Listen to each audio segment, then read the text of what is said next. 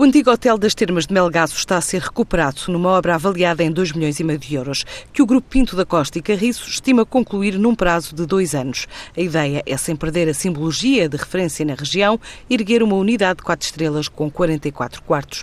Explica a Presidente Executivo do Grupo, Karina Pinto da Costa. Este projeto prende-se por um hotel, num registro de boutique hotel, eh, que neste caso irá funcionar como alavancagem da própria região de Melgaço, assim como também alavancar as termas, eh, dado que estamos a falar de um, de um, antigo hotel que existia e que, por vez, era um hotel que tinha muito glamour, era um hotel muito reconhecido na zona das termas e, como tal, nós vamos fazer este projeto do hotel precisamente para recuperar o glamour e, e este espaço que tanto trouxe a esta região.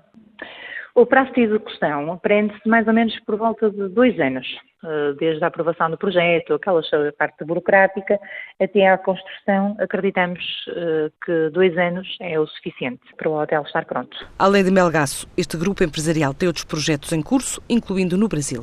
Nós temos uma unidade hoteleira mais pequena em Santo Tirso e temos claramente outros projetos a decorrer que teremos todo o gosto em divulgar mais à frente.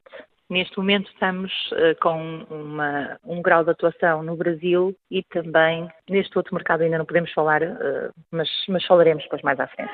Do Brasil, neste domínio também. Portanto, iremos ter um projeto que irá avançar em 2020, que também está em construção, que irá ser uma ponte, digamos assim, dos projetos que nós já temos aqui em Portugal, na zona do Nordeste.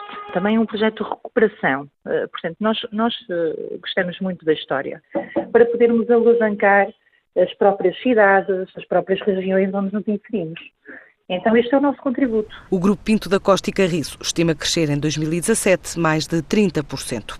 A Uber diz estar a investir em Portugal com a chegada a Lisboa de um novo serviço até final do ano. A empresa explica que o Uber Eats é um serviço de entrega de refeições ao domicílio, pretende ligar os utilizadores da capital portuguesa aos restaurantes da cidade. É uma funcionalidade que a companhia diz estar disponível em mais de uma centena de cidades por todo o mundo. Hoje é dia da Esotérico e da Smart Audio inaugurarem um espaço físico em Lourdes com a promessa da apresentação de novos equipamentos e funcionalidades.